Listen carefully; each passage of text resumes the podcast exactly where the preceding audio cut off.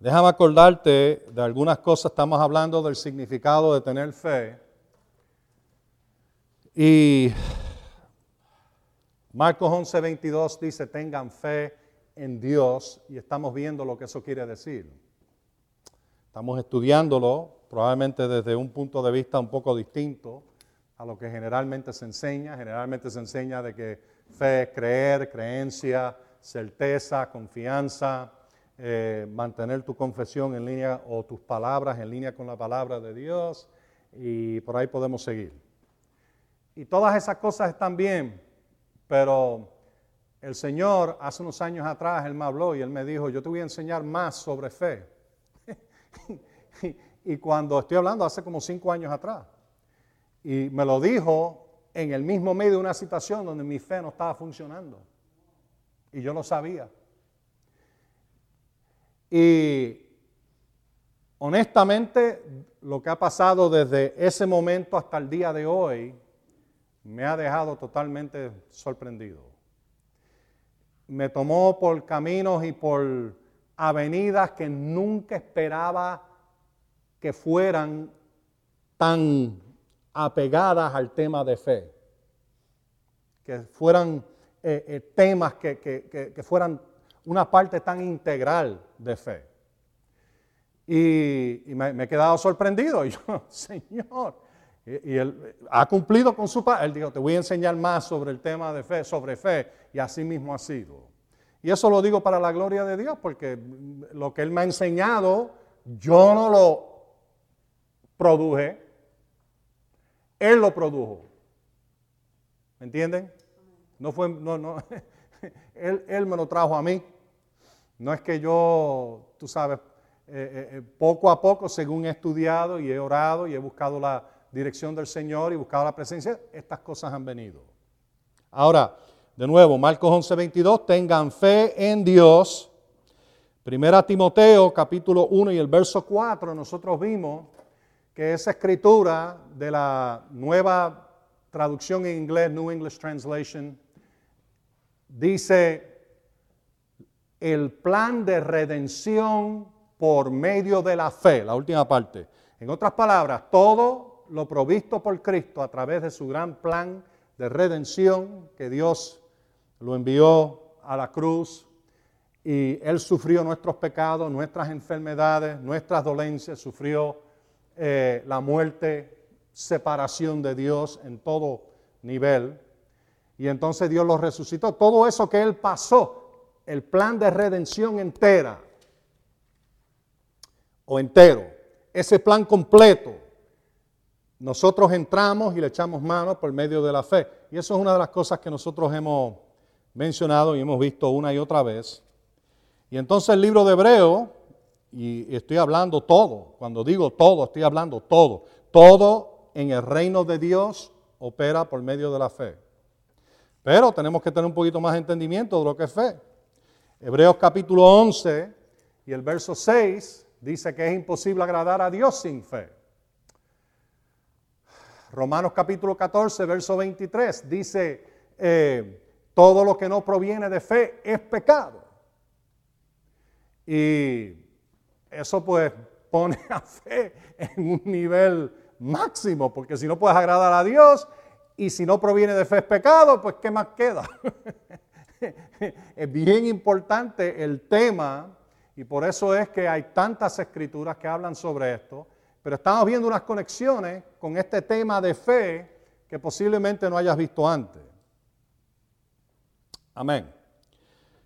Y entonces pues empezamos a, ver conforme a Marcos capítulo 6, este es un cortito repaso para eh, nosotros entrar en lo que vamos a entrar hoy, vimos de que allí en Nazaret rechazaron a Jesús y Jesús dijo de que fue muestra de falta de honor. Ningún profeta sin honor. Lo rechazaron, rechazaron su ministerio, rechazaron lo que está enseñando, eh, pensaron muy poco de él, pensaban que este es el carpintero, nosotros tenemos sus hermanas, sus hermanos, lo hemos visto trabajar con sus manos, ¿quién es este? Y se ofendieron. Y se ofendieron tanto que en otra parte dice que quisieron matarlo a alguno de ellos. Ah. Pero este Jesús,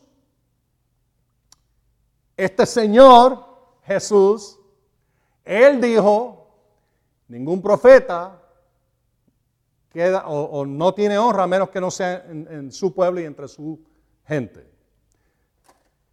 Y entonces dijo la escritura, de que él se maravilló por causa de la incredulidad de ellos. En otras palabras, incredulidad se muestra por faltarle honor, honor al Señor. ¿No oyen ustedes?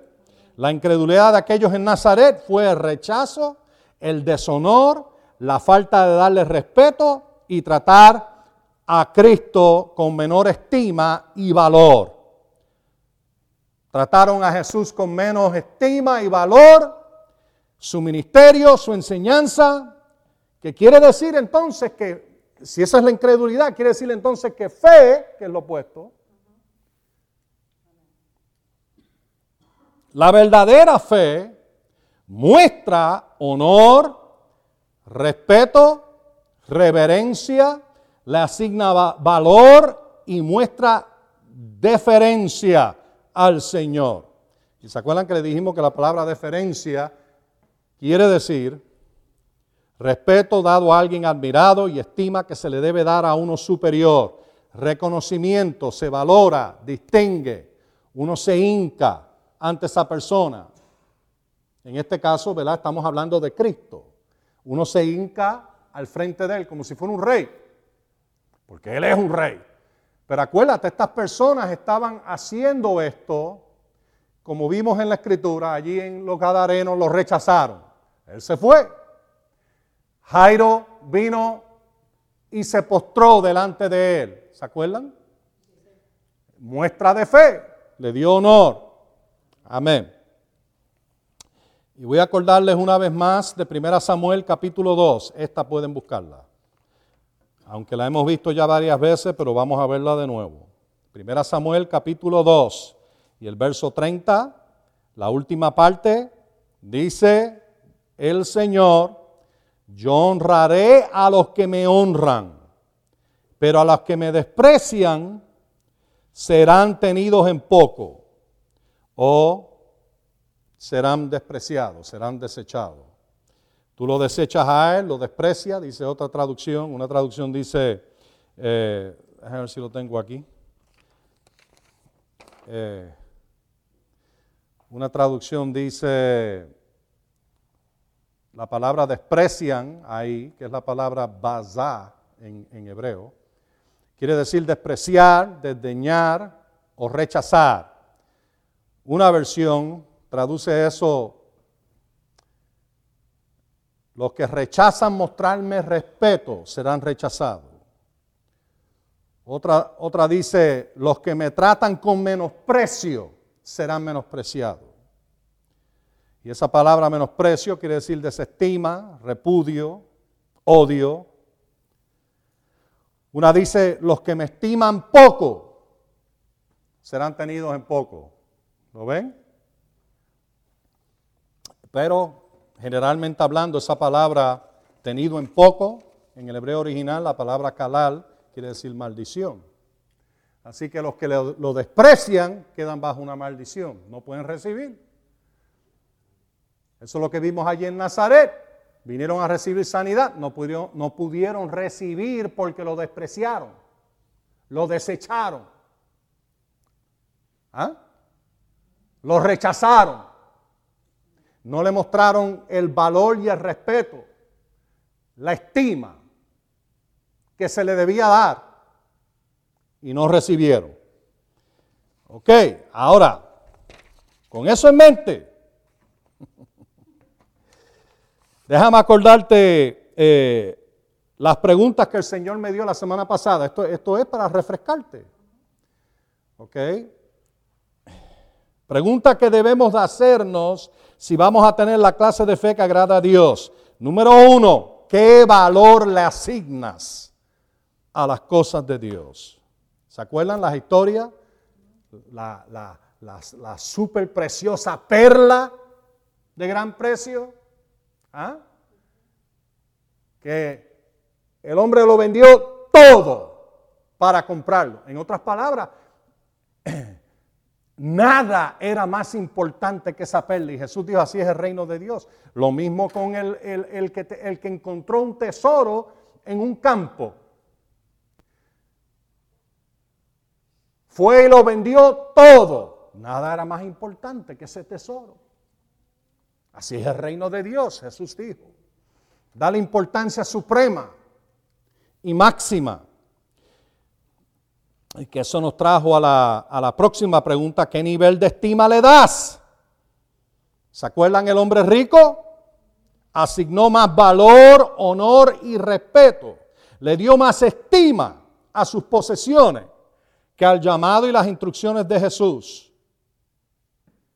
Mira, Jesús le dijo, ven y sígueme. Y sus posesiones tenían más importancia que el llamado del Señor y servirle a Él. Número tres, que tú abrazas y aprecias. Aprecias más la sabiduría o los consejos del mundo o aprecias más la sabiduría y los consejos de Dios y, y aún su reprensión y su corrección? Y eso lo vimos en la escritura, todas estas las vimos, vimos escrituras, eh, pero estas son las preguntas que el Señor nos está haciendo. ¿Qué atesoras en tu corazón? Mateo 6:21 dice que donde está tu tesoro, allí va a estar tu corazón. Mateo 6:21. ¿Qué importancia le das? ¿Se acuerdan de María? La importancia que ella le dio a la palabra de Dios. Lucas capítulo 10. ¿Ah? Su hermana corriendo para arriba y para abajo como loca tratando de servir. Oh Señor, ¿por qué no le dices a María que venga y me ayude? Y tú hubieras pensado que ah, si fuera como el día de hoy, Tú hubieras pensado que Jesús le hubiera dicho, bendito María, lo siento tanto por ti, sé que tienes mucho trabajo. Ven acá, ven acá, déjame darte un abrazo. Espérate, espérate, déjame enrollarme las mangas y yo te ayudo, yo te ayudo. ¿Tú sabes lo que Jesús le dijo? Deja María quieta. Ella tiene lo que ella, lo, lo necesario, ella ha decidido tener. ¿Tú sabes lo que ella decidió hacer? Sentarse a los pies de Jesús y a oír su palabra. Y eso quiere decir de que ella se había hecho discípula de Cristo o discípulo de Cristo. Nada tenía más importancia para ella que la palabra de Dios y el llamado de Dios. Amén. Y entonces hablamos también de esta, le das honor, respeto y estima a lo que Él te dice y lo que Él te dijo en su palabra más que cualquier otra cosa. Y entonces la última pregunta, ¿por qué le obedece? Uh, ¿Por qué le obedecemos? Bueno, todas estas muestran la fe que agrada a Dios. Búscate Hebreos capítulo 11, verso 6 de nuevo. Y te voy a decir de esta manera, tu nivel, ¿se acuerdan la escritura?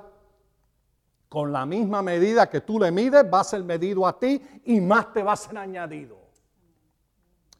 Tu nivel en las cosas de Dios se va a determinar por tu nivel en estas cosas que hemos mencionado. Tu nivel de fe se va a determinar por el nivel de estima, respeto, honor que le das. Amén. Eh, porque si, si tú lo amas, tú lo respetas. Si tú lo amas, tú le obedeces. Estás, oh Señor, dime, ¿qué tú quieres? Estás como, como en inglés decimos, chomping at the bit. que, como un caballo. Dime, Señor, ¿qué tú quieres que yo haga? Y estás listo, listo. Mira a la persona al lado tuyo y dice, estoy listo. O lista, ¿verdad? Dependiendo. Ok. Listo para obedecer a Dios. Amén. Ok. Entonces, vas a necesitar dos o tres dedos para aguantar tus lugares. Ok, y antes de leer Hebreos 11 de nuevo, lo vamos a leer ya mismo. Pero mírate el libro de Mateo capítulo 8. Y aquí es donde empezamos a ver un poquito más de esto, que ya se los he mencionado. Pero hay veces que mencionamos las cosas y entonces volvemos atrás y empezamos a estudiarlo. Porque hay veces que cosas salen por mi boca que yo no planeé. Y a mí me está llegando luz. También. ¿Ah? Pues yo dependo de Él, del Señor.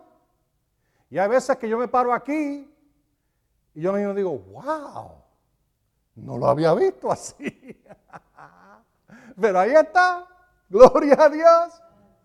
Amén. Aleluya. Mateo capítulo 8. Y esta es la historia que hemos leído una y otra vez. Lo leímos del libro de Marco. Pero aquí Mateo 8 dice, cuando descendió del monte Jesús, lo siguió mucha gente. Y aquí vino un leproso y se qué? Ah, ok, se arrodilló, pero en realidad postró. Se postró. En el griego es la palabra prosquineo. Se postró. Es una palabra bien importante. Prosquineo. Indica esa palabra postrarse en reverencia humildad, rindiéndole honor y mostrándole respeto. Indica una profunda reverencia y completo respeto, pero indica un reconocimiento de la grandeza al que uno rinde pleitesía. Ya mismo vamos a llegar a esas palabras. Pero mira aquí, él se acercó, ¿ah? vino, dicen algunas versiones, pero en realidad el, texto griego dice, Él se acercó y se postró. Y esa palabra se acercó no es distinta, gloria a Dios, a la que vemos, ahora no pierdas tu lugar ahí Mateo, a la que vemos, en eh, Hebreos capítulo 11. Ahora puedes ir al, libro de Hebreos capítulo 11. Y el verso 6. Eh, esta escritura debe estar explotando con revelación por medio de estos estudios que hemos estado dando. Verso 6. Sin fe es imposible agradar a Dios. Ahora Él te va a empezar a hablar de lo que quiere decir agradar a Dios. Y vamos a, vamos a acampar, vamos a hacer nuestro campamento en estas cosas que Él empieza a mencionar. ¿Oíste? Vamos a ponerle ahí la, la, la, bandera y vamos a acampar. Este es el campamento de los cobitos. Este es el campamento de los Boy Scouts. Este es el campamento de nosotros los seguidores de Cristo. Vamos a ponerlo de esa manera para que no, nadie se ofenda. Amén. Pero estamos, estamos plantando la bandera. ¿Ustedes se acuerdan cuando llegaron a la luna? ¿Ah? ¿Ah? Armstrong y algunos de los otros. ¿Qué fue lo primero que hicieron? Pusieron su bandera. Reclamamos este sitio. Pusieron la bandera de los Estados Unidos. La pusieron allí, ¿verdad que sí? Bueno, pues ahora yo te estoy diciendo de que nosotros estamos poniendo nuestra bandera. Amén. Ahora, mira ahí el libro de Hebreo. Estamos todavía ahí, ¿verdad? Sin fe es imposible agradar a Dios porque es necesario, digan todos es necesario. Ahora, ¿no se acuerdan? No se acuerdan lo que Jesús le dijo a Marta. Marta, ella ha escogido lo necesario. Es necesario, y aquí está, el que se acerca a Dios, la misma palabra, allí en Mateo capítulo 8, cuando vino, vino, se acercó el leproso. ¿Ah? Ahora oyete esto. Esta es la misma palabra que se usa en Hebreos 4 y el verso 16. Y, empiezas a ver lo que está haciendo este hombre. Hebreos 4, 16. Cuando dice, gloria a Dios, acerquémonos. Digan todos, acerquémonos. Pues con confianza al trono de la gracia para que alcancemos misericordia y hallemos gracia para el oportuno socorro. Él estaba buscando la misericordia de Dios y el socorro, la ayuda de Dios. Se acercó. Y vemos que es necesario acercarte. ¿No te acuerdas que él dijo, acércate a Dios y Él se acercará a ti? ¿Verdad que sí? Amén. Ok. ¿Pueden decir amén a eso? Ok. Esta, esta próxima palabra se postró, Mateo 8 estamos, él se acercó y se postró, prosquineo. Y de nuevo quiere decir postrarse en reverencia, digan todos postrarse en reverencia. Ahora, eh, quiere decir mostrarle honor, humildad, mostrarle respeto, una profunda reverencia. Profunda reverencia completo respeto. Lo mismo que hizo Jairo. Mira el capítulo 9 de Mateo. Mateo capítulo 9. Verso 18. Mientras él hablaba, este Jesús, estas cosas, he aquí, y aquí tiene la misma palabra, se acercó.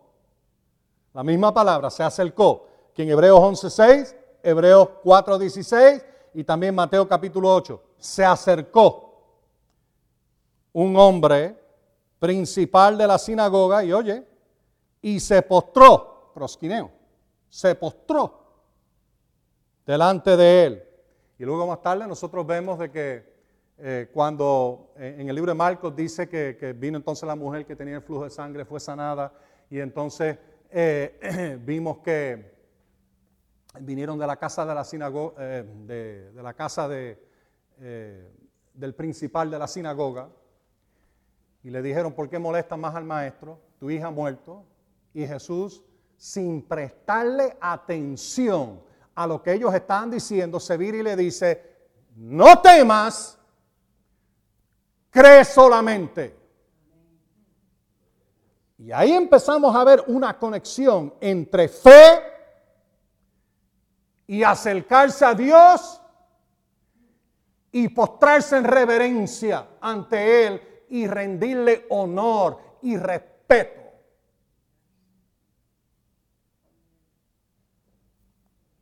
Porque eso fue lo que Él hizo. Aquí lo vemos. Ahora, si eso no fuera suficiente, mire el libro de, Juan capítulo 9. Aleluya. Juan capítulo 9. Me alegro que hayan traído sus Biblias o estén mirando en sus Biblias digitales.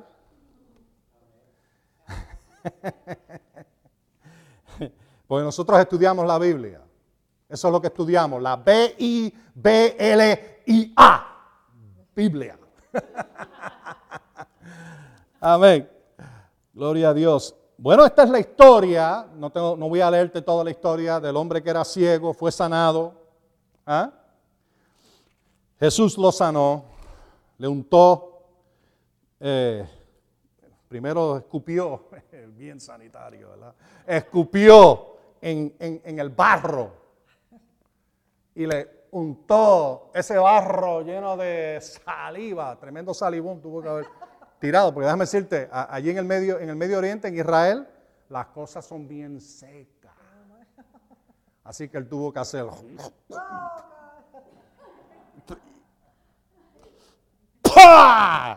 Tremendo salivón. Y ahí, entonces lo mezcló. Ahora tú tienes que ver esto. Lo mezcló y se lo pone en los ojos. Le dice, ok, vete ahora al estanque a lavarte. Y el hombre no dijo absolutamente nada. Obedeció y cuando fue y se lavó, vino Nacido ciego. bueno, vino el revolú, tú sabes, con los fariseos, porque fue un sábado. Y los fariseos se, se molestaron completo ¡Ah! Este es un pecador. Y él dijo, qué cosa maravillosa. Eres pecador y sin embargo me abrió los ojos que yo nunca había visto en mi vida. Y nosotros sabemos que Dios no oye a los pecadores. ¿Ah? Y sin embargo este me abrió los ojos. Y ellos se molestaron más todavía y lo sacaron fuera. De lo botaron como bolsa. Lo botaron. Y Jesús se encontró con él y él le pregunta, eh, o Jesús le pregunta al hombre, ahora oye lo que, lo que dice aquí, aquí te voy a enseñar algo bien, importante. Verso 35, Jesús oyó que lo habían echado fuera y cuando lo halló, le dijo este Juan 9:35, Ahora, es posible que algunas traducciones de ustedes digan, ¿crees tú en el Hijo de Dios? ¿Cuántas de las traducciones de ustedes dice eso? ¿Ok? Pero vas a encontrar de que los mejores textos griegos, los más antiguos y los mejores, por causa de, de evidencia interna y externa, dice aquí, ¿crees tú en el Hijo del Hombre? Ok. Hijo de Dios no hubiera tenido tanto significado para un judío en esa época como lo tiene para nosotros hoy. ¿Me entienden? Hijo del hombre tenía gran significado mesiánico entre los judíos. Muchas veces nosotros leemos esa frase, hijo del hombre, y pensamos de que está hablando de, cómo lo usó, como la usaba la frase Ezequiel hablando del ser humano. Uh-uh. Aquí ves de que Jesús está claramente diciendo algo mucho más allá de que crees tú en el hombre, no, un ser humano, no. ¿Crees tú en el Hijo del Hombre? Aquí está la escritura, te la voy a dar. Eh, Daniel capítulo 7, verso 13 y 14. Este es el Hijo del Hombre a que él se refería. Tú sabes dónde está el libro de Daniel, ¿verdad? Amén. Después del libro de Ezequiel, creo que es, ¿verdad? Ezequiel, Daniel, capítulo 7, verso 13. Y es una visión que tuvo Daniel. Estaba yo mirando en las visiones de la noche y he aquí en las nubes del cielo venía alguien como un hijo del hombre. Y noten aquí, no sé si en la, Biblia de ustedes, pero en la mía lo ponen en mayúscula. Porque entienden de que e, esta versión, esta es la, revisión de Valera eh, actualizada del 2015, Mundo Hispano, y, lo ponen en, letra mayúscula porque, entienden que así es que Jesús está abusando la terminología, hijo del hombre está hablando de este que Daniel vio en el cielo. ¿Me oyen ustedes? Y noten lo que dice acerca de él.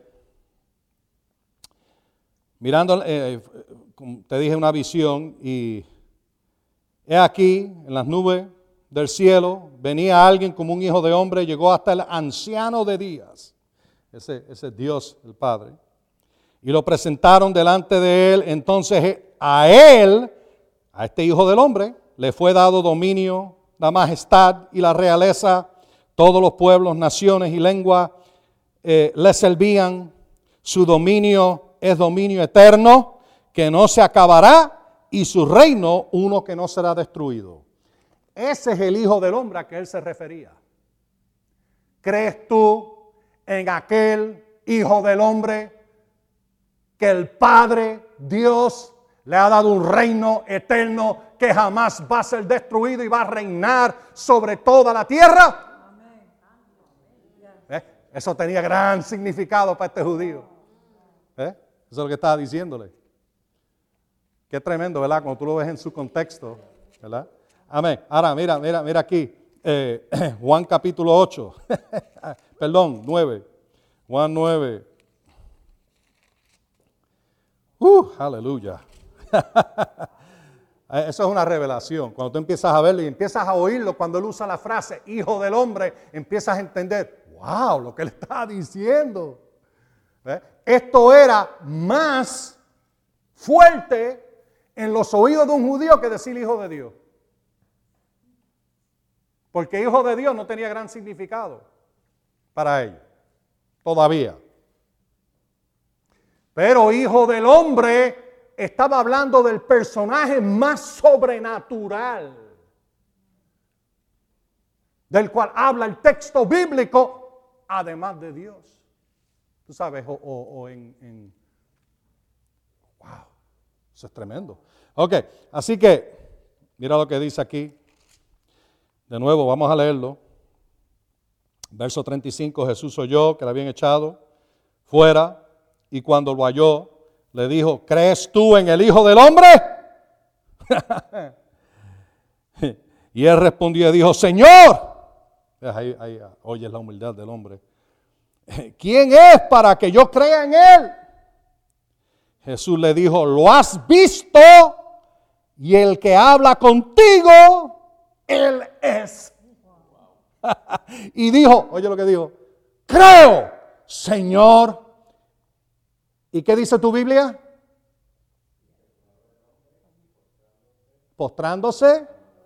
Algunos probablemente dicen que le adoró. Prosquineo, la misma palabra. Se postró delante de él, mostrando la conexión cercana entre creer en Él y humillarse ante su presencia y rendirle honor y respeto. Doblar ante Él. Y ahora vamos a, leer esa definición de nuevo, lo que quiere decir prosquineo.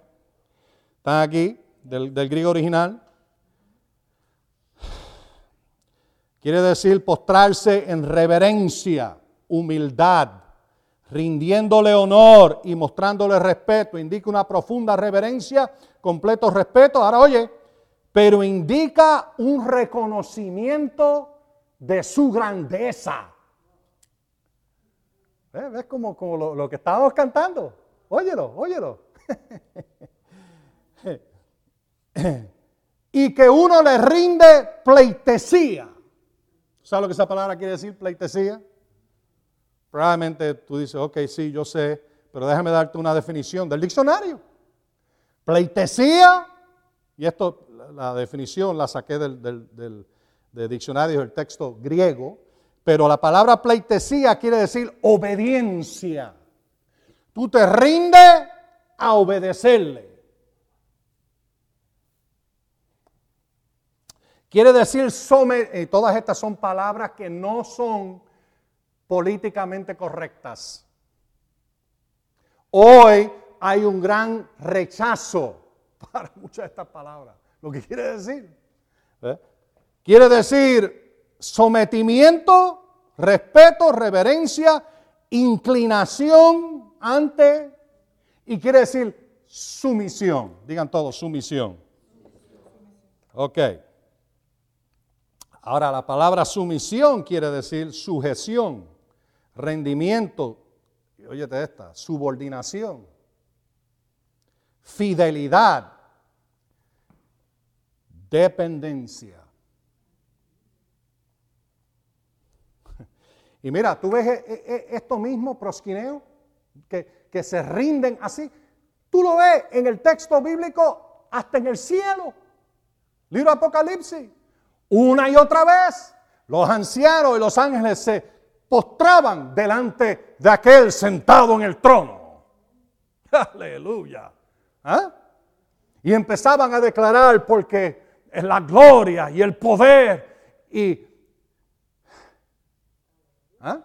todo esto es tuyo, Señor. De prosquineo, eso es lo que quiere decir. Y eso es lo que hizo el leproso, lo que hizo Jairo y lo que se supone que hagamos nosotros. Amén. El diablo quiso que Jesús se postrara ante él. ¿Se acuerdan de eso? Deja mostrártelo. Mateo capítulo 4. Diablo inmundo, desgraciado. Mateo capítulo 4. En la gran tentación. Verso 9. Mira lo que le dice. Eh, perdón, verso 8. Otra vez el diablo lo llevó a un monte muy alto y le mostró todos los reinos del mundo y su gloria y le dijo, todo esto te daré, eh, en, en esta traducción, si postrado me adoras. Pero en verdad lo que dice es, si te pones sobre tu rostro y prosquineo, en otras palabras, y me rinde honor y pleitesía y obediencia y respeto. ¿Ven lo que estaba pidiéndole? mira cómo Jesús le contesta. Entonces Jesús le dijo, vete, Satanás, porque está escrito, al Señor tu Dios adorarás, te postrarás delante de Él, esa es la misma palabra, prosquineo. Y a Él solo servirás. Hay una, hay una relación bien cerca en el texto bíblico entre postrarte en reverencia y rendirle honor y respeto al Señor y servirlo. Y si tú lo estudias el texto original, vas a encontrar que en todo el texto bíblico hay una relación bien cercana entre estas cosas. Pero aquí es bien interesante, porque la, la cita que tenemos aquí eh, en griego usa la palabra prosquineo. Mira el libro de Deuteronomios capítulo 6. Esto es una cita de Deuteronomios capítulo 6. Jesús está citando Deuteronomios capítulo 6 y el verso 13.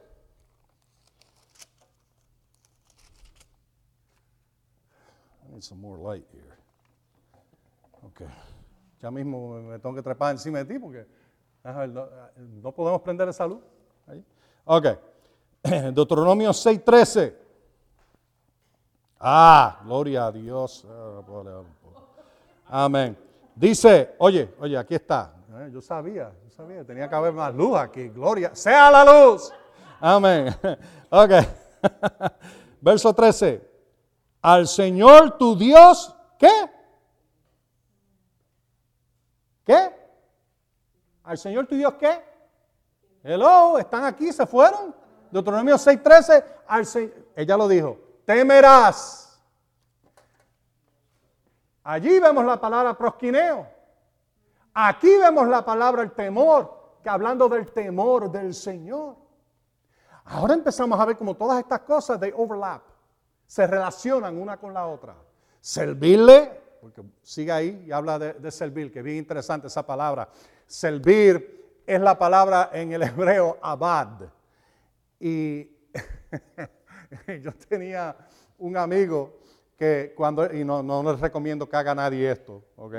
Pero cuando él se casó, dentro de la, del aro de, matrimonio, él puso la inscripción en hebreo Ebed, que viene de Abad. Ebed quiere decir esclavo.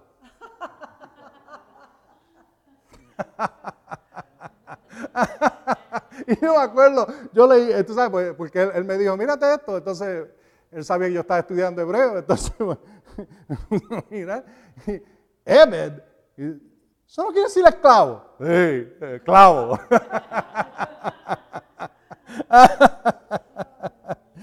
Ay, Señor. Así que vemos, ahora, esta palabra en hebreo, temerás. Hebreo 6:13, al Señor tu Dios, temerás y a Él servirás. Temerás ahí es la palabra que quiere decir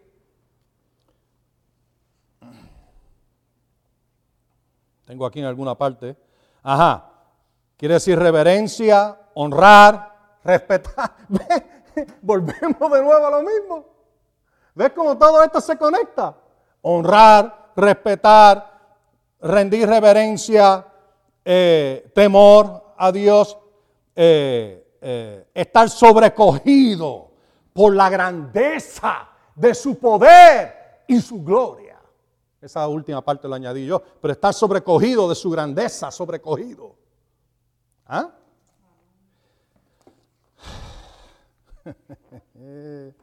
Aleluya.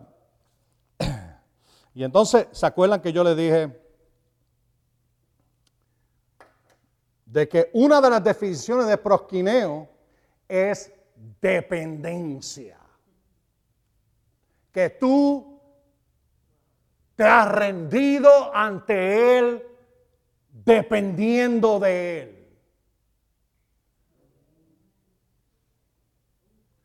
Esto es parte de fe.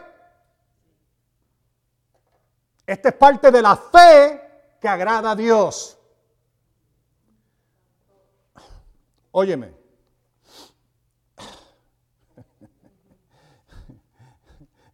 Ahí de momento, de momento, como tres diferentes pensamientos me cruzaron por la... Y eso fue lo que pasó. Me, ¡Wow! ok, ahora, Hebreos capítulo 11, verso 6. Te dije que íbamos a volver allá, ¿verdad? Hebreos 11:6, no lo leímos completo. Sin fe es imposible agradar a Dios. ¿Por qué? ¿Por qué? Porque es necesario que el que se acerca a Dios crea que Él, ¿qué? ¿Qué dice el de ustedes? Que le hay. Otra traducción dice que Él es. La peor traducción es como esta aquí, que Él existe. Mira, el diablo cree que Dios existe. Así que esto tiene que ser algo mucho más, porque así te dice la escritura. La escritura dice de que los demonios creen y tiemblan. ¿Eh?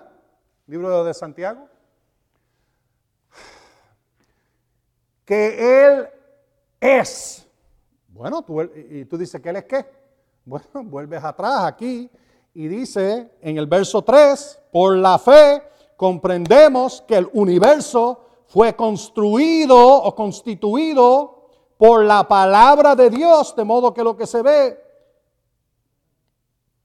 fue hecho por lo que no se veía. Que Él es lo máximo, creador. Eh, nosotros, esto es algo que tenemos que pasar tiempo pensando sobre la grandeza de nuestro Dios. Qué grande cuán grande es Él. Cuán grande es Él. Mira, este es el creador del universo.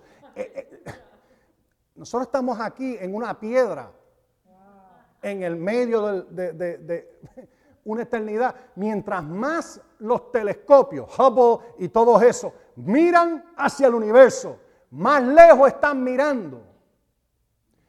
Dicen billones de años luz de distancia. Hace poco eh, vieron la, la galaxia más lejana que han visto en la historia desde que empezaron a mirar por los telescopios a los cielos. Creo que era, qué sé yo, ni cuántos billones de años luz de distancia. ¿Ok? Tú tienes que entender billones de años luz. ¿Tú sabes lo que es un año luz? Saca cuenta. Ah, ¿Cómo, ¿Cómo, viaja la luz? ¿A qué velocidad? Vamos a ver, algunos de ustedes que son que son ah, eh, un número enorme. ¿Ah? 187 mil eh, y pico eh, de millas por segundo. Por segundo. Segundo. Un año luz. Ponte a pensar sobre eso nada más. Y entonces ponte a hablar de billones de años luz. Y Dios, la escritura dice en el libro de Isaías capítulo 40, que con la palma de su mano, Él midió dónde iba a meter o crear los cielos. Y en hebreo eh, el palmo son nueve pulgadas. Con nueve pulgadas de su, mano, decidió midió, dijo, ok, ahí dentro de mi eternidad vamos a meter el universo. Por más lejos que vea, no es la eternidad todavía. Y aquí estamos en esta piedra llamada tierra. Y nos preocupamos por arrea bichuela. Cuando nuestro gran, eterno Dios, el Creador, ¿qué, qué, es un trillón de dólares para aquel que creó planetas y galaxias? Tú, no puedes, tú no puedes ni pensar en eso. ¿Qué es eso para Él? ¿Eh? ¿Qué es para, para Dios que tiene toda esa gloria, suplirte a ti lo que te hace falta. Empiezan a ver porque hay que pensar sobre esto. Dice que Dios en el huequito de su mano, ahí, ese huequito de su mano, pesó las aguas del planeta. Mira, no hay computadora que pueda hacer eso. Además de eso, Dios jamás tendría una computadora. Eso sería como tener una carroza de, de bueyes para Él. Todas esas computadoras avanzadas, eso no es nada. No hay computadoras en el cielo. ¿Para qué tú las necesitas si lo sabes todo? Y nada se te escapa. Y eres perfecto. Nunca falla. Dice que puso ahí un chispito de agua y pesó el agua del planeta. Tomó un cantito, un granito de polvo y pesó los montes. Ahora, tú tienes que entender por qué él tuvo que hacer esto. Porque este planeta gira. ¿Ah? ¿Cuánto? ¿A mil millas por hora? Más o menos y gira entonces alrededor de la estrella llamada el Sol. Y si esto, entonces tenía que tomar en cuenta todas las estupideces que hacen los seres humanos con el planeta. Y mueven y crean islas enteras en el medio donde no había una antes. Y el planeta sigue funcionando. Lo tomó todo en cuenta. Mira, ese es nuestro Dios cuán grande es Él. Por eso, es que, la escritura te dice, por nada estés afanado. Sino que trae tus peticiones ante el Señor. Él tiene cuidado de ti. Ahí puse dos escrituras juntas. Puse a, a 1 Pedro capítulo 5 eh, y el verso 7. Y también puse eh, a Filipenses 4, 6, las, uní ahí. Pero están hablando exactamente lo mismo. Por nada estés afanado. Oh Señor. Empiezas a ver qué, qué pérdida de tiempo es preocuparse. Digo, si tienes tu dependencia en Dios, no hay que preocuparse. Si confías en Él, no hay que preocuparse. Si le oras a Él y lo respetas y le das honor y lo estimas, ¿por qué preocuparte? Tengo una necesidad, me acerco a Él. Él se encarga. Yo confío en Él. ¿Me oyen ustedes? ¿Cuál es el problema con seres humanos? Bueno, en primer lugar, y, ahí puede ver la necedad del que dice, no hay Dios. Porque ellos están sin ayuda. No entienden cuán grande es nuestro Dios.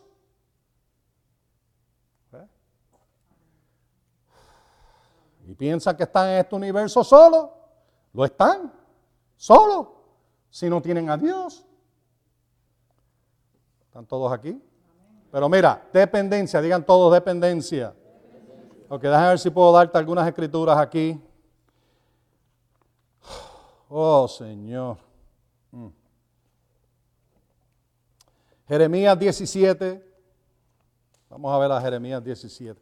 Ahora, si, tuvieras mis notas, entiendes por qué estoy tomando mi tiempo. Porque yo escribo mis notas, pero entonces el Señor me da todo lo otro. ¿Eh? Esto fue, esto fue esta mañana de nuevo. Eso pasó los otros días también. Pero entonces yo, yo entré las notas que él me dio. Y entonces pues esto pasó entre ayer y hoy. Eh, y, ahora pues tengo que entrar estas notas de nuevo. Gloria a Dios. Yo no, no me molesta en lo más mínimo. Amén. Jeremías 17.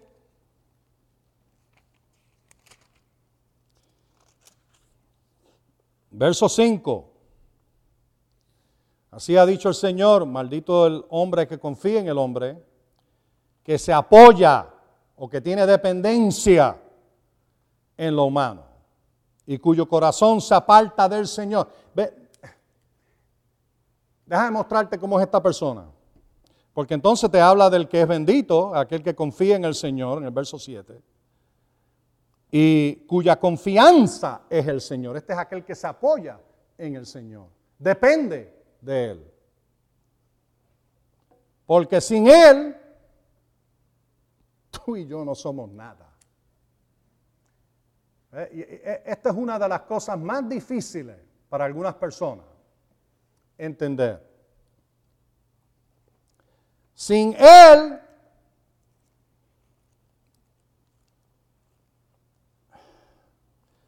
Pablo dijo, 2 Corintios 12, 11, nada soy. si, tú no, si, si no estás no está operando en él, tú no eres nada, no tienes nada. No eres nada.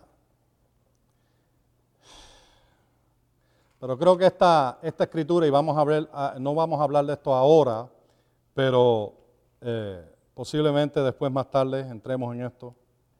Pero Jesús dijo en el capítulo 8 del libro de Juan, verso 54, Él dijo, si yo me glorifico a mí mismo, mi gloria no es nada. ¿Están ahí todos ustedes?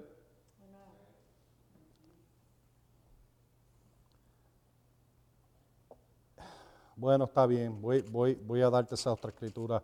Libro de Juan capítulo 5, en línea con eso. Y el verso 44, ¿cómo pueden ustedes creer? No, le iba a dar esto hoy, pero se lo voy a tirar allá afuera. Jesús dijo esto, ¿cómo ustedes pueden creer?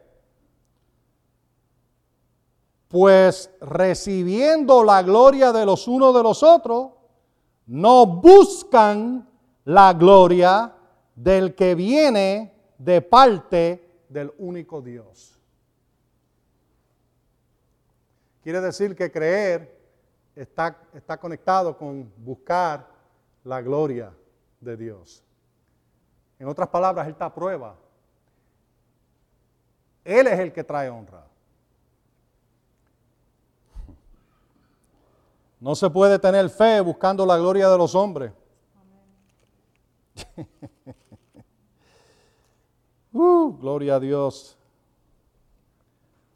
Sin Él no tienes nada. Mira 1 Corintios capítulo 4, verso 7. Por eso es que tenemos que, que estar bien conscientes de que estamos operando en Él. Primera Corintios capítulo 4, verso 7. Y aquí les voy a disparar unas cuantas escrituras. Dice, pues, ¿quién te concede alguna distinción? Óyete esta, esta pregunta.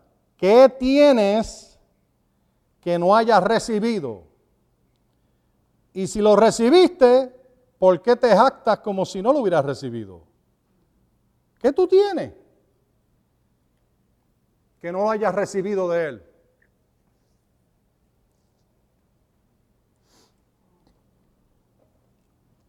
Así que sin Él no tengo nada y no puedo recibir nada. Mira Juan capítulo 3, eh, eh, esto, esto te, te, te hace entender la dependencia que tenemos de Él. Juan capítulo 3, verso 27.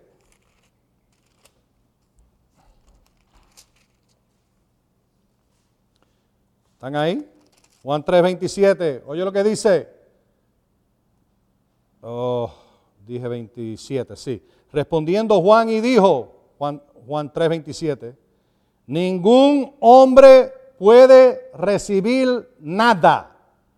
Estamos hablando de Dios, a menos, a menos que le haya sido dado del cielo. Tú no puedes recibir nada de Dios a menos que te ha sido dado del cielo. Por eso es que dice, acércate al trono de la gracia para que puedas qué? Recibir. Pide y recibirás. Eh, de nuevo, dependencia de Dios. Sin Él, óyeme, no puedes hacer nada. Mira Juan capítulo 15.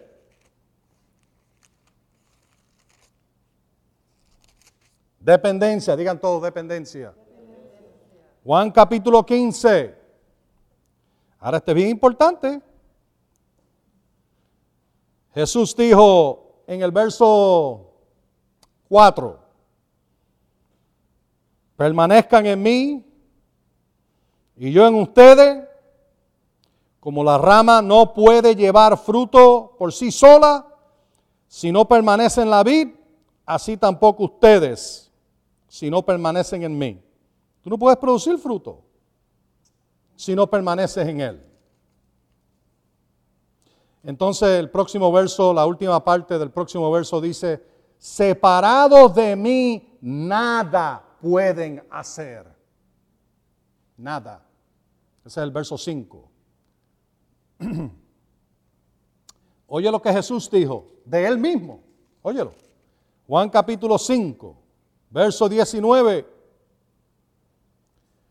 Él dijo, de cierto, de cierto digo que el Hijo Oye, oye, el Hijo no puede hacer nada de sí mismo, sino lo que ve hacer el Padre. ¿Ah? ¿Están aquí todos? Mire el verso 30, Juan 5:30. Yo no puedo hacer nada de mí mismo. Ahora, eso es una bofetada en la, la cara de la tradición, porque la tradición dice, oh, pero Jesús era Dios manifestado en carne y sí lo era, pero él estaba operando como hombre en la tierra, no como Dios. Y él está diciendo, yo, Jesús dijo, no puedo hacer nada a menos que el Padre me lo diga, a menos que el Padre me lo muestre, nada. Yo no puedo hacer nada de mí mismo. ¿Ven eso? Solo se logra en Él y por medio de Él. Ok, ahora, ahora vamos a ir al libro de Filipenses 4. Filipenses capítulo 4. Y vamos a ver si eh, corregimos algunas ideas. Dependencia. ¿Qué es lo opuesto? Óyeme. independencia. Si tú piensas que tú eres independiente de Dios,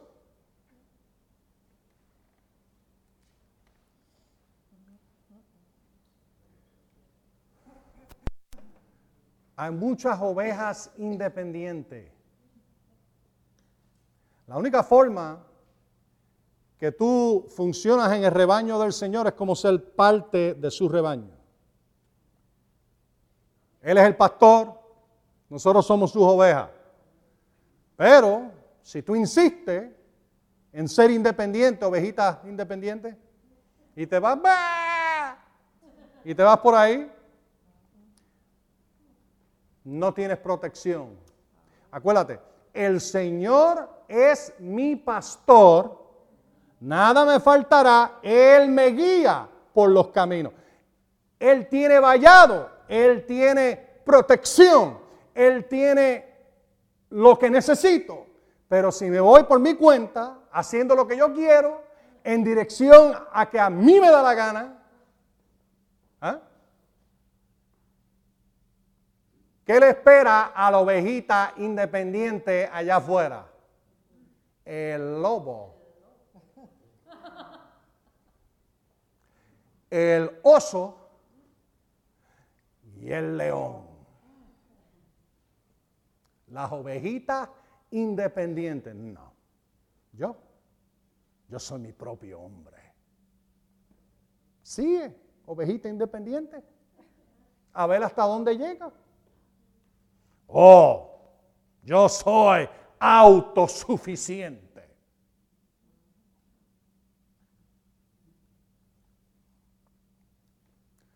Yo, en inglés hay un dicho que dice, I pull by my own bootstraps. ¿Ah?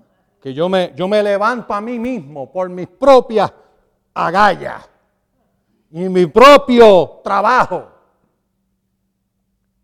Independencia lleva a lobo. Dependencia lleva a protección. salud, victoria, paz. Él, eh, eh, no dice, Él te hace acostarte al lado donde está el lobo. No, Él te hace acostarte a ti donde hay que. Vamos, algunos de ustedes no saben el Salmo 23, Dios mío, vamos a ver, vamos a ver. Salmo 23. Gloria a Dios. Ah, ok, muy bien. El Señor es mi pastor, nada me faltará en prados de tiernos pastos me hace descansar. Allí donde puedo comer, me suple todo. Nada, nada, nada me faltará, él dijo. Junto a aguas tranquilas me conduce. Él no te conduce a ti, a donde está el león. Te conduce a aguas tranquilas.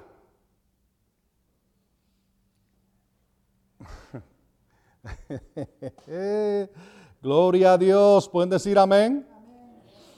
Autosuficiente. Dependiendo de uno mismo. ¿Cuántos han oído esto? El mundo está lleno de esto.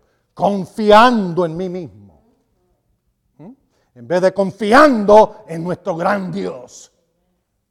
Ahora, óyeme. Oh, God, help us. Oh, mira el libro de Salmo. Oh, no, dije Filipenses, vamos a ver Filipenses 4, entonces vamos a Salmo. Filipenses 4, y tú lo has oído, yo lo he oído, oh, pero yo puedo hacerlo todo. Dice la escritura. No, no dice eso la escritura. Yo lo puedo hacer todo por medio de Cristo que me fortalece. Y cuando lees aquí, óyeme porque esto es bien importante, el verso 11, no lo digo porque tenga escasez, ¿ve? nosotros sacamos estos versos de contexto muchas veces. Y él está hablando de donde él estaba algunas veces allá afuera, porque tú sabes, en aquellos días el trabajo de apóstol no era volar en un avión, era ir en burrito o caminar a patita. Y algunas veces todavía, si vas a los campos en algunos sitios, es lo mismo pero ya no tanto como antes. ¿Ves? Y en aquellos días no había Holiday Inn. Para uno quedarse, tenías que dormir bajo las estrellas, comer lo que haya, algunas veces era comer, ustedes saben lo que es gallina de palo, ¿Ah? iguana, lo que haya, había que comer, ellos no comían eso, pero, pero generalmente hablando, lo que te estoy diciendo, comían lo que encontraban, la, la, la fresa del desierto, no había gran cosa. Eh, había mucho disponible, pero no había facilidad. Todavía que cocinarlo, todavía que prepararlo. ¿Ah? ¿Me entiendes lo que estoy diciendo? Y si no cargabas con ciertas cosas contigo, no lo había. Algunas veces caminabas allá afuera y no había estanques cerca. Tenías que caminar 20 millas para encontrar un sitio de tomar agua.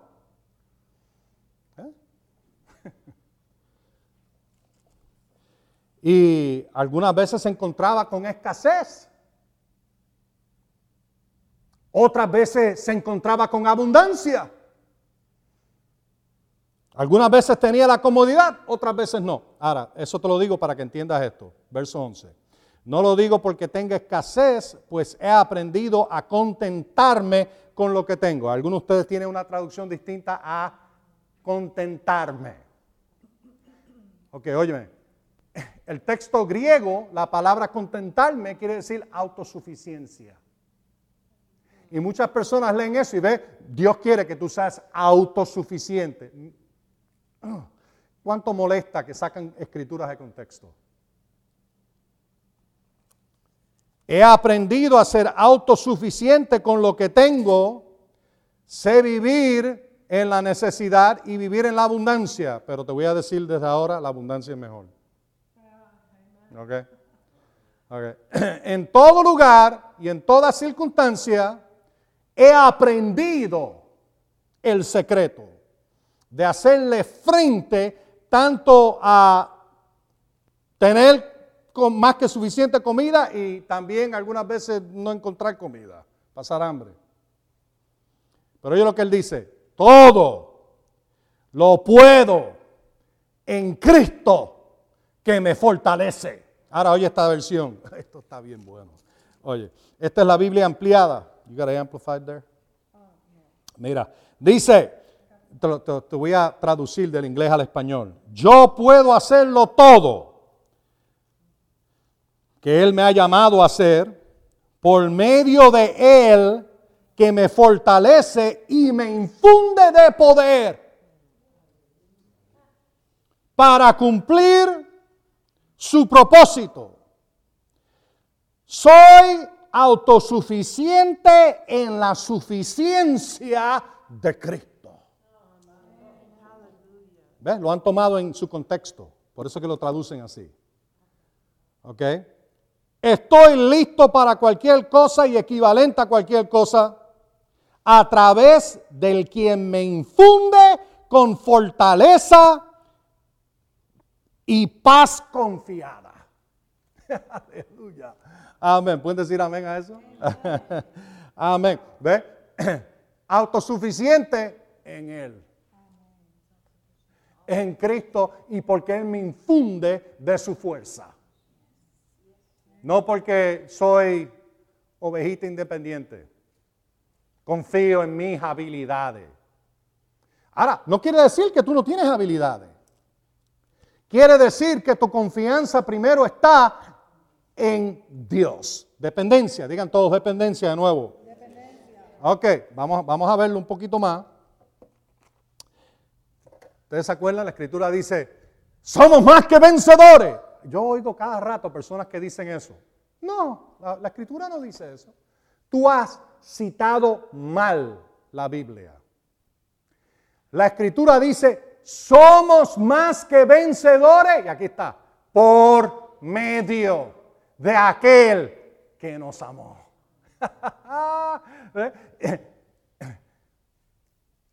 oh, yo tengo la victoria.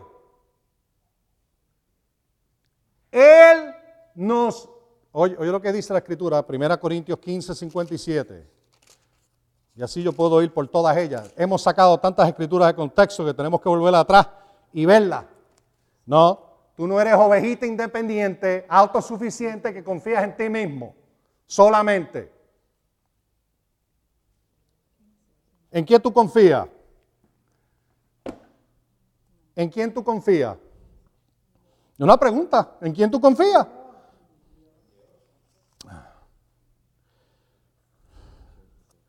Primera Corintios 15, 57, oye, oye, oye. Pero gracias a Dios, quien nos da la victoria, oye, por medio de nuestro Señor Jesucristo. Eso no es independencia, eso es dependencia. Eso no es autosuficiencia sin Él, eso es tenerlo a Él. Amén. Uh, gloria a Dios. Ok. Y así por el estilo podemos ver muchas escrituras. Mire el libro de Salmos, capítulo 20. Ahora, aquí donde voy a decir dos o tres cositas más. Porque tú puedes entrenar, prepararte, aprender, fortalecerte, practicar. Todo eso es bueno. Pero tu dependencia está en el Señor.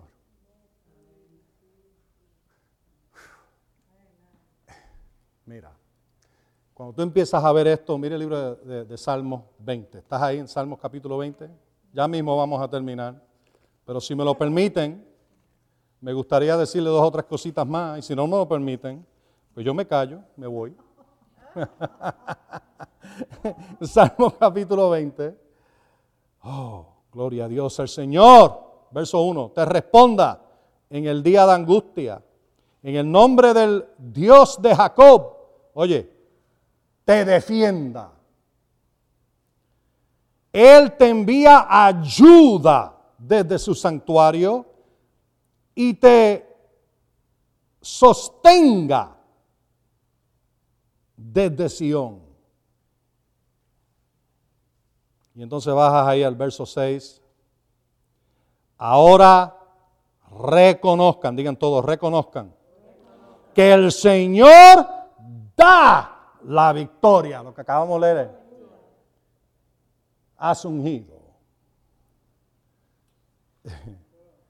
Él te responderá desde el santo, de su santo cielo con la fuerza liberadora de su diestra.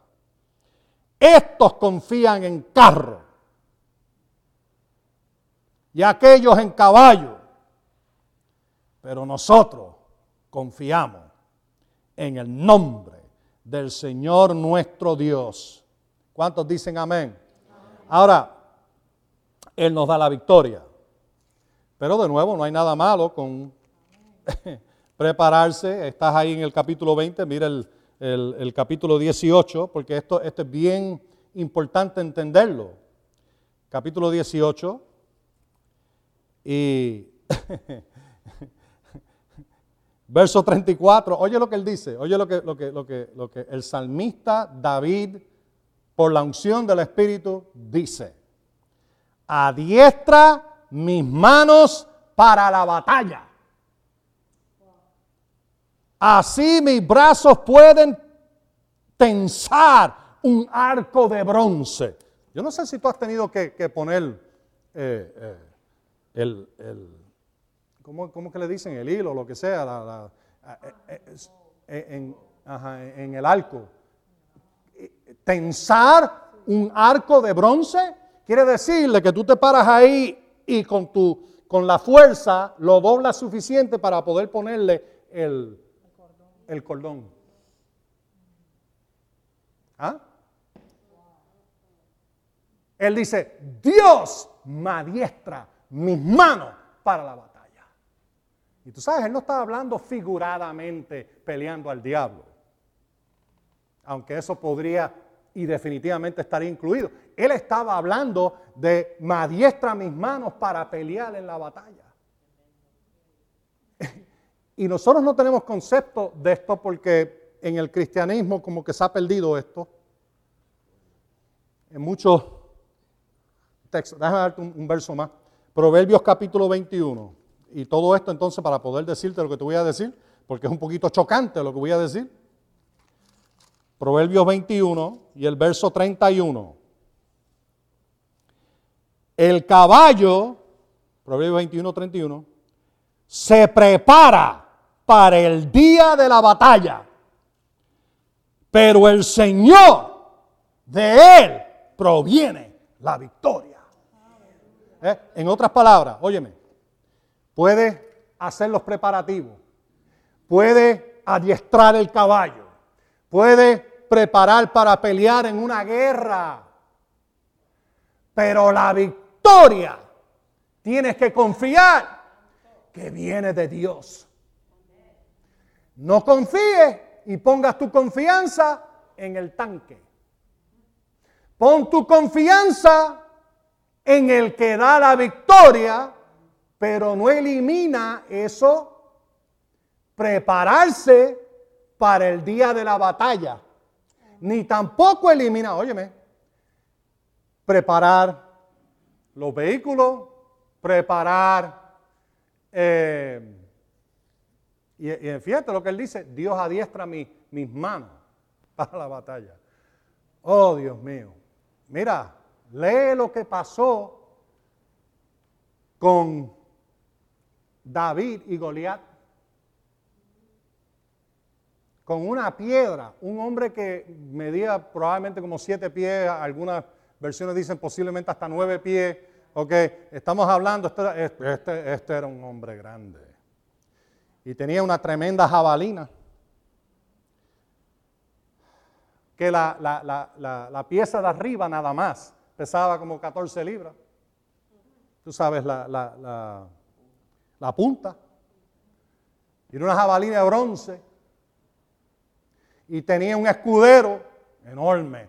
Y tenía puesto sobre sí una malla de, de bronce que, según lo que yo vi y estimaron, de 100 a 150 libras. Este era tremendo hombre y, dicen, mira lo que David hizo con aquella piedrita. Oh, no.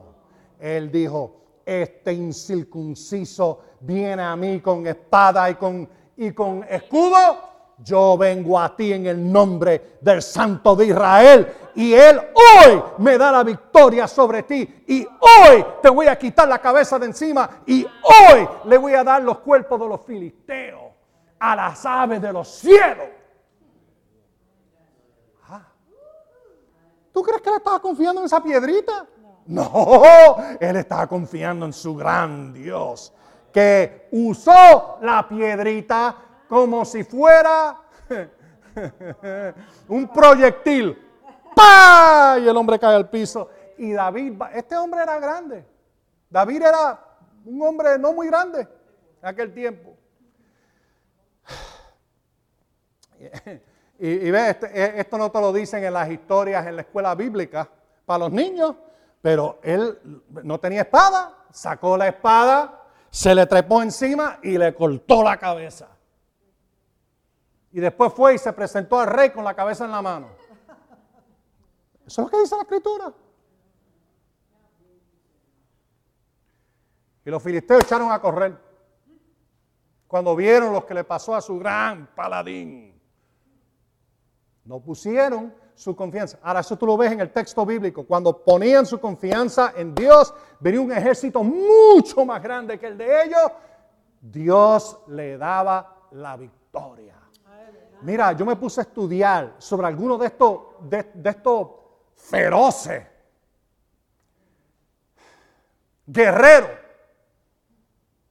Tres en particular que tenían unos nombres un poquito eh, difícil de pronunciar. Eh, de ellos por lo menos. eran guerreros feroces. Uno de ellos, en una batalla, mató a 800 soldados enemigos. Eso es imposible en lo natural. Están todos amontonándose ahí. ¿Qué, tú crees? Ellos estaban parados allí diciendo, yo soy próximo, mátame a mí. No, estaban batallando por sus vidas. Y este hombre era uno, ¿quién tú crees que le adiestró las manos? Dios le adiestró las manos para la batalla. Amén. Y así por el estilo podemos hablar de Sansón y podemos hablar de otros más. Pero donde el poder de Dios, la mano del Señor venía sobre ellos. No dependían de su espada. La tenían, la usaban, pero dependían de Dios, dependían del Padre, dependían de su protección. Por eso es que Salmos 91 es tan poderoso, la protección de Dios. Aquel que habita en el abrigo del Altísimo. digan todos dependencia. Dependencia. Dependencia.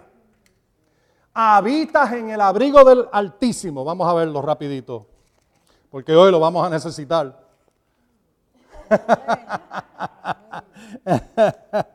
Igual que siempre.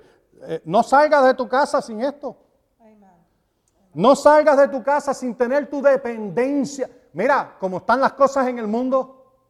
Las loqueras que están pasando, los horrores que están pasando en el mundo.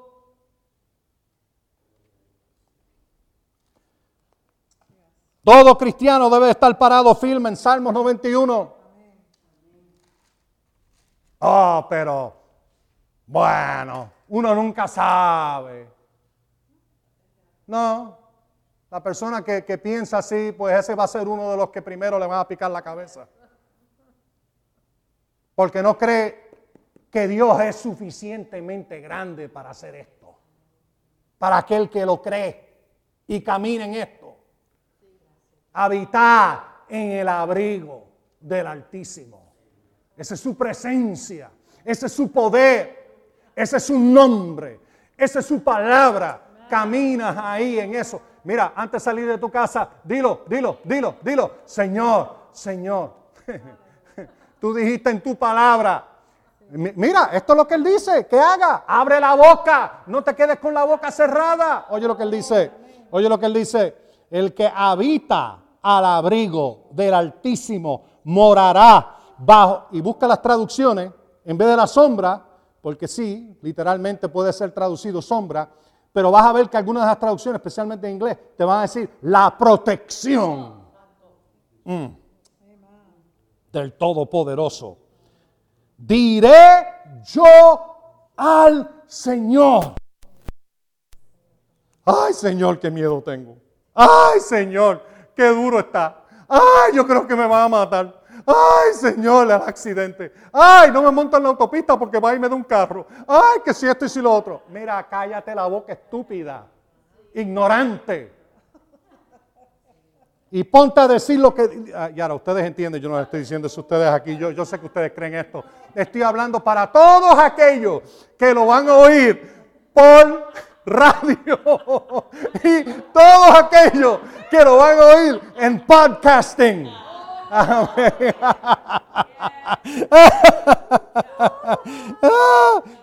Mira, calla la boca si no sabe y no vas a poner esto en tu boca. Diré yo al Señor, refugio mío, castillo mío, y Dios en quien confío. Aleluya. Él es mi protección. Díganlo todos. Dios es mi protección. Él es mi refugio. Aleluya. En Él confío. Aleluya. Castillo, castillo, castillo mío. ¿Tú sabes lo que eso quiere decir? Si tú estás en un castillo caminando por ahí, todas esas flechas del enemigo y todas esas flechas de, de aquellos que vienen a tratar de hacerte daño, chocan contra el castillo. Pero tú tienes que creer, Señor, yo confío en ti en esto.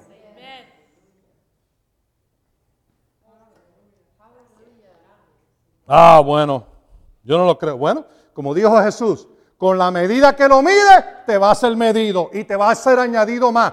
Y si no lo mides de esa manera, lo poquito que tienes te va a ser quitado. Eso es lo que Jesús dijo. ¿Qué medida le vas a dar a esto? Porque Él te librará. Digan todos, Él me librará. de la trampa del cazador, la peste destructora. Con sus plumas, y ahora no quiere decir que él es un pájaro, esto es una forma eh, poética de hablar de la protección de Dios. Y de nuevo, algunas traducciones en inglés, no sé en español, pero en, en inglés, te dicen protección. Él te cubrirá con su protección y debajo de su protección te vas a refugiar. Mm. Escudo y defensa es su verdad. No tendrás temor de espanto nocturno, ni la flecha que vuele de día, ni de peste que anda en la oscuridad. Gloria a Dios, no hay peste que se nos debe acercar. Cero virusica. Cero enfermedad. No se me va a pegar. Confío en Él. Ahora, tú puedes creer lo que te dé la gana. Yo prefiero creer esto. Y si fallo, me arrepiento y le digo, Señor, ¿cómo puedo mejorar en esto tuyo? Eso es humildad. Él te puede enseñar si eres así. Ahora si dice, ay, yo no sé por qué esto me ha pasado, y ay, parece que Dios me lo puso encima para enseñarme algo, ahí te vas a quedar y vas a sufrirlo y vas a estar arrastrándote por el piso.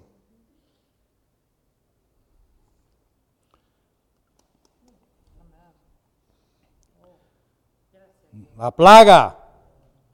Ahora él dice, ni la peste que anda en la oscuridad, ni de plaga Plaga. ¿Qué son plagas? Que en pleno día destruya, oh, gloria a Dios, caerán a tu lado mil y diez mil a tu mano derecha, pero a ti no llegará. Ahora de nuevo, o lo crees o no lo crees. O confías en Él o no lo confías. Depende de ti. Ah, bueno, yo no creo eso. Pues muérete. Súfrelo. Ah, yo no creo eso. Bueno, pues sigue en tu enfermedad y dolencia y tristeza y acongojado y con zika.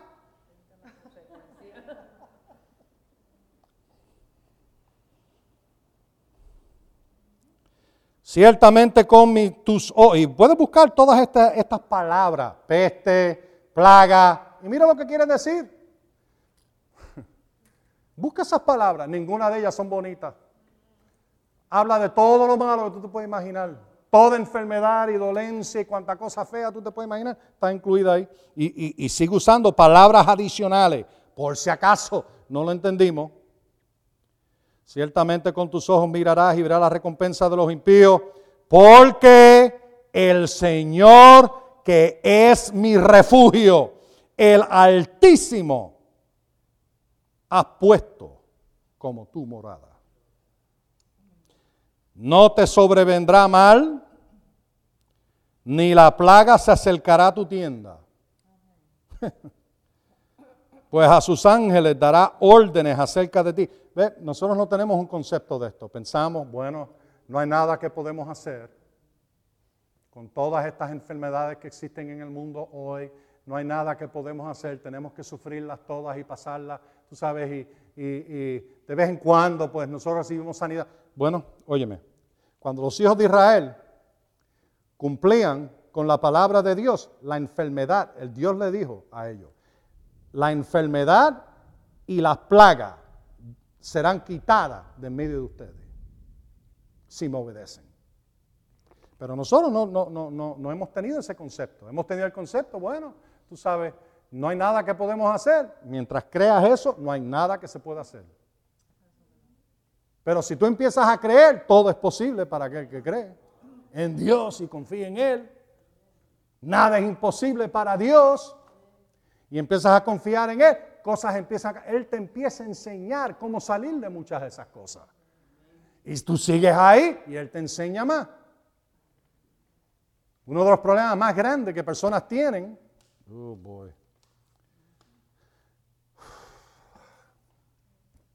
Está a una o dos pulgadas debajo de su nariz, que se llama la boca. Porque en vez de poner esto en su boca, ponen otras cosas en su boca. Ok, vamos a terminar aquí. En sus manos te llevarán los ángeles, de modo que tu pie no tropiece en piedra. Sobre el león y la cobra pisarás. Hollarás el leoncillo y la serpiente. Oye, porque en mí ha puesto su amor. Yo lo libraré, lo pondré en alto por cuanto has conocido mi nombre. Él me invocará y yo le responderé. Con él estaré en la angustia. oh hermano, tú sabes el Señor está con nosotros en la angustia y en el dolor y en la tristeza. Y Él está con nosotros en el medio de esa enfermedad, Él está con nosotros. Mm, eso es parte de lo que Él dijo aquí. Oye lo que dice, con Él estaré en la angustia, oye, lo libraré y lo glorificaré. Gloria a Dios, quiere decir, eh, sí, Él está contigo para librarte. Amén, digan todo, Él está conmigo para librarme. Y ahora oye lo último, verso 16, lo saciaré de larga vida y le mostraré mi liberación. Lo saciaré de larga vida. Quiere decir de que puede vivir una, vida larga. No tienes que morirte a los 50, a los 60, para que se sientan bien a los 30.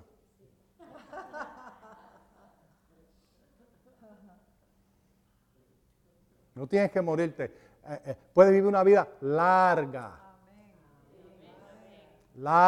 Y, nota lo que dijo, saciará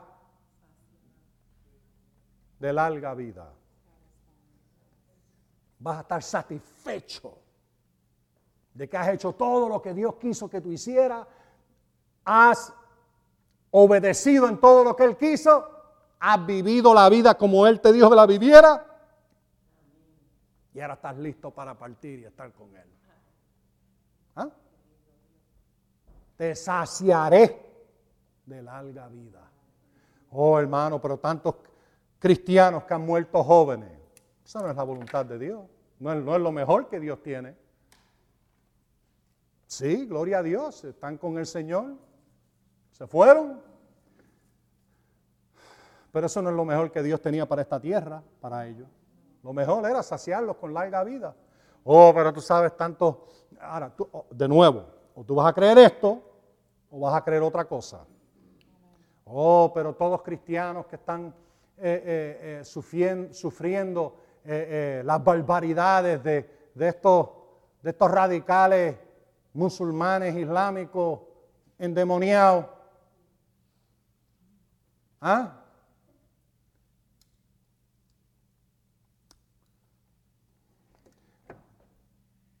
Tengo tres palabritas para ti. Sadrach, Mesach y Abednego.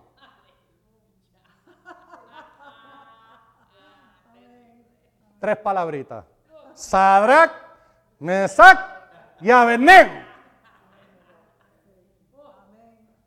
El rey más poderoso puso su ídolo, todos doblaron, pero estos tres dijeron, ah, ah, Solo a Dios nosotros doblamos.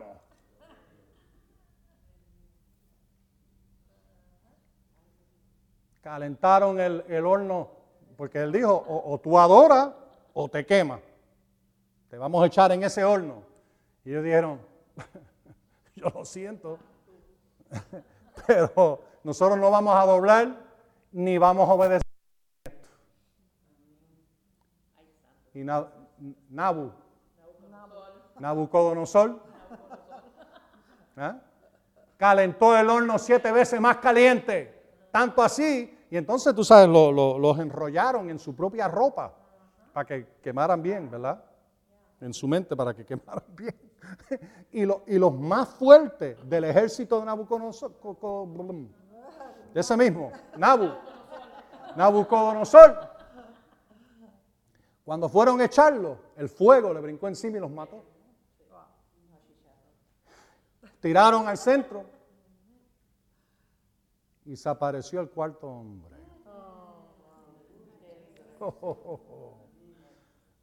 Rehusaron. ahora, tú tienes que entender, tenían la atención de toda la nación. Y no solamente la nación, habían venido todos los capitanes y los líderes de todas las naciones bajo el control de Nabucodonosor y estaban allí viendo esto. ¿Tú no crees de que Dios se iba a manifestar? Cuando estos tres se atrevieron a pararse y decirle al rey más poderoso de la tierra, Dios es nuestro Dios y Él nos va a librar de esto. Que Dios nos iba a aparecer y manifestar.